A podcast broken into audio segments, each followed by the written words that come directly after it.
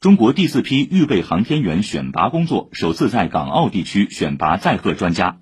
香港特区政府创新科技及工业局局长孙东昨天表示，香港地区共收到一百二十份报名表，各界反应热烈。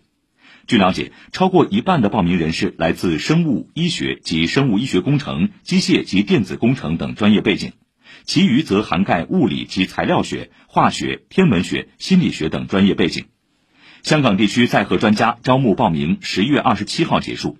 香港特区政府创新科技及工业局称，下一步将向候选对象索取有关健康及家庭情况的进一步资料，并连同香港医院管理局安排医学检查及心理评估。